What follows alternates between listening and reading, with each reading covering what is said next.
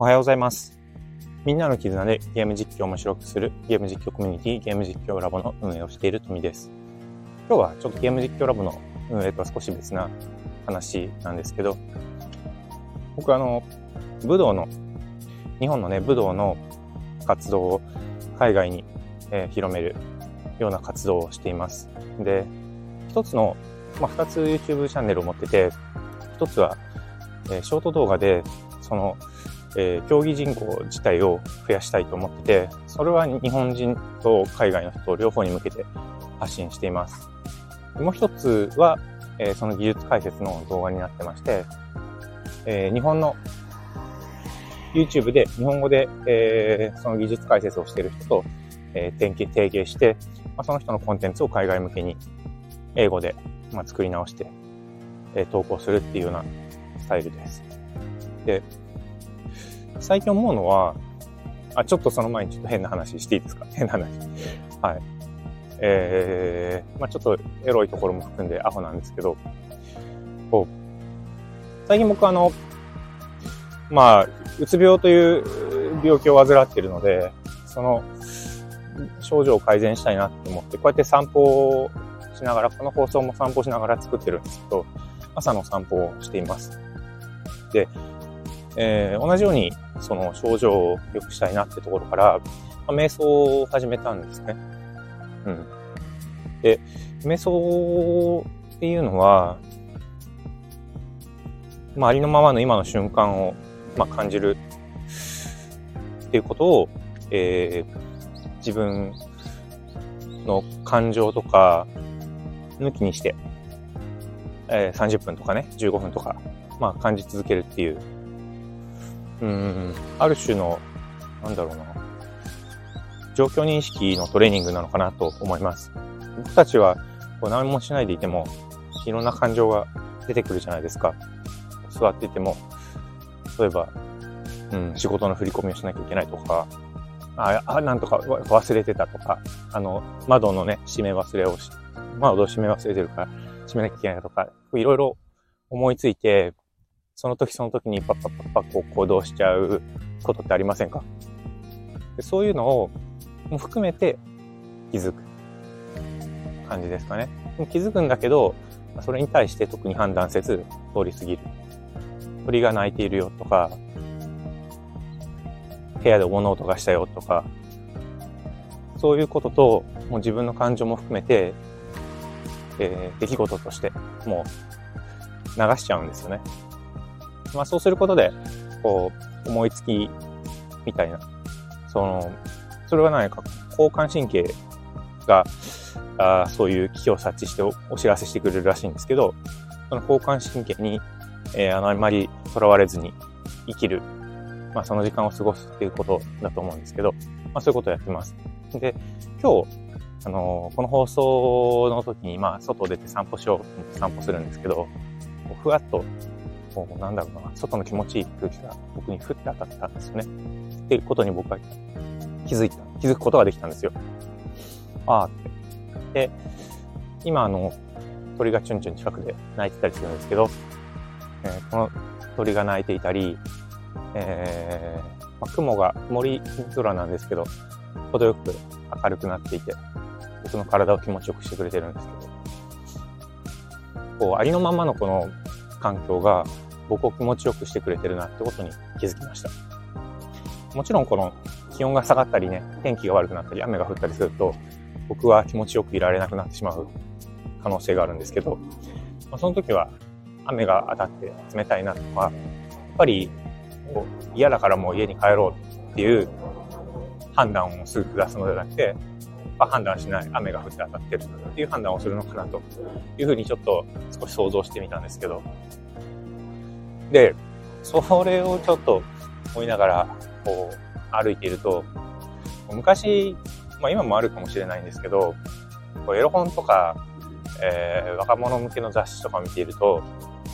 えーヌーディストビーチの話が出てくるんですよ。ヌーディストビーチ知ってますか？あの、フランスとかね、フランスにある、えービーチに、えー全裸で過ごしている人たちのエリアがあって、で、そこはもう、もう 言う、言うたら見放題じゃないですか。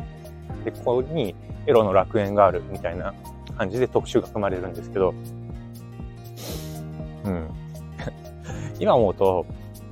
そこにいる人たちは、えー、僕が瞑想の話をした時のように、まあ、ありのままで生きてるわけですよね。だから、服を取り払って、衣服を取り払って、こう、全裸で、まあ、自分自身、結構、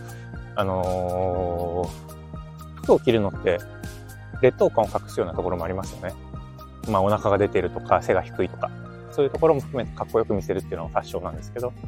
まあ、そういうところも含めてありのままオープンにする。で、周りの人とも比較しない。ね、周りの人も裸。比較しない。で、自然の中で暮らす。ありのままを受け入れる。っていうような、まあ、活動を実践している人たちなんだろうなと。今この、僕今43歳なんですけど、43歳になって、ヌーディストビーチの真実に一瞬近づけたような気がするんですけど、えー、っていうのがありますよね。で、そうそう。それで、この、なんだろうな、エロい読者目的に、エロ目的にヌーディストビーチを見ているこの僕たちと、ね、ありのままで生きようとしている人たちとの間に、ものすごい文化的なギャップがあって、うん。黒船来航の時の、ね、あの、侍時代の日本人に出会ったのとはもうはるかにレベルの違う超レベルの低いことをしてるなということを思ったんですけど、で、それと同時に、この、僕あの、えー、最初の方にも言ったのかもしれないですけど、日本の武道を海外に伝えるチャンネルの活動をしてるんですけど、その、一つのね、ショート動画の方のチャンネルは、結構こう、まあ日本人からもコメント来るんですね。日本語と英語と両方でやってるんで。で、海外の方からもコメント来ます。で、コメントの違いがすごい明確で、こう海外の方からのコメントって、自分は、えー、この動画を見て、こういう風に感じました。で、自分はこうこうこういう工夫とか悩みを抱えながらやってるんですけど、うーん、どういう風にかんお考えですか？みたいな、結構具体的な悩みについての質問が多いですよね。うん、あとは、うん、自分たちもこの活動に協力したいから、うん、なんか手伝わせてくれとか、他の、えー、と英語の YouTuber、海外の YouTuber の方から同じ武道を紹介している、解説している YouTuber の方から、えー、協力したいとか、自分のところではこういう悩みを抱えてて、なんかこう解決したいみたいな話が、具体的な話が来るんですけど、一方でこう我々日本人からのコメントっていうのは、このチャンネルの投稿は、え元動画のクリエイター、だからまあ元のオリジナルの動画、もちろん僕はあの提携してやってるんで許可は得てるし、一緒にもう言うたら一緒に活動してるわけなんですよ。えー、活動してるんですけど、許可は得てますか？とか、えー、この技の多用は危ない とか、あとは何かな？あとはね、あの、どうでもダジャレとかね 書かれたりしてて、こう、このギャップがあるんですよ。なんかさっき僕が言ったその、このエロ目的でヌーディストビーチに行く日本人と、えー、ありのままを受け入れて、あの、裸で暮らしているヌーディストビーチの人たちとのギャップぐらい。すげえギャップがあるなって思ってて、こう、もう結構ね、真面目な活動なんですよね。その武道を解説するって結構真面目じゃないですか。イメージできるかなと思うんですけど、まあ、ちょっとまだ今チャンネル名までは明かさないんですけど、明かせないんですけど、うん、その、すごい、ね、まあ、真面目な活動をしているんですけど、一方で、その、そこに寄せられてるコメントって、えっと、ヌーディストビーチについて、エロい発想で見ている日本人とそんなに変わらないな。こう、ここってすごい、なんか、だから成長しないんじゃないのっていうところのなんか一つ感じられるで、それをどうやって直せばいいのかってところはね、わからないんですけど、こう、物事に対して、対する真剣な取り組みとか、その、そのものを受け入れるために、こうどうしたらいいのか、みたいなところがないんですよね。うん。まあ、元のオリジナルの国なので、その活動に対する理解が深かったりするから、まあ、逆に言うと、つまらないコメントもしやすいのかもしれないんですけど、そこが、なんか違うな。サッカーとかでもね、あの、結構この、例えば、えブラジルがワールドカップで予選で敗退したりすると、しっかり国民が怒ったり、怒るのがいいわけじゃないんですよ。もう、こう、怒ったり、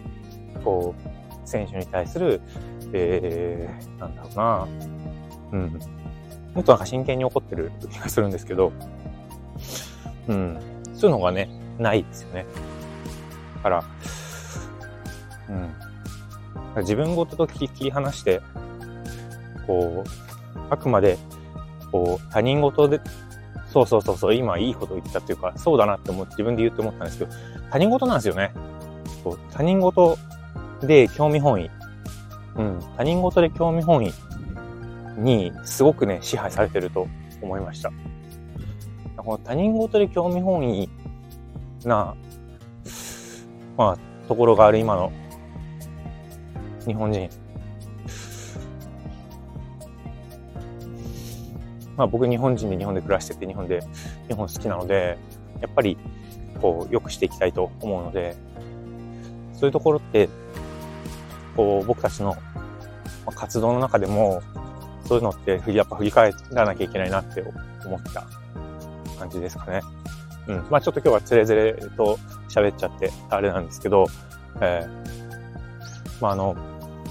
武道のチャンネルで、えー、活動していく中で、日本人の方から寄せられるコメントと海外の方から寄せられるコメントのギャップが、まあ、すごく大きいよっていうところと、うん、昔、えー、エロ雑誌で見た、エロ雑誌とか、あの、いわゆる青年雑誌で見た、あの、海外のヌーディストビーチに関する、その現地の人たちのありようと、それに興味本位で近づく日本人は同じだよなっていう感情を持ったっていう話で、えー、そこってなんか本質的に全然変わりがなくて、えー、興味本位と他人事 ですね。本当に。だけの、自分事でない、こう、国民性が目に見えてるということの気づきというお話でした。え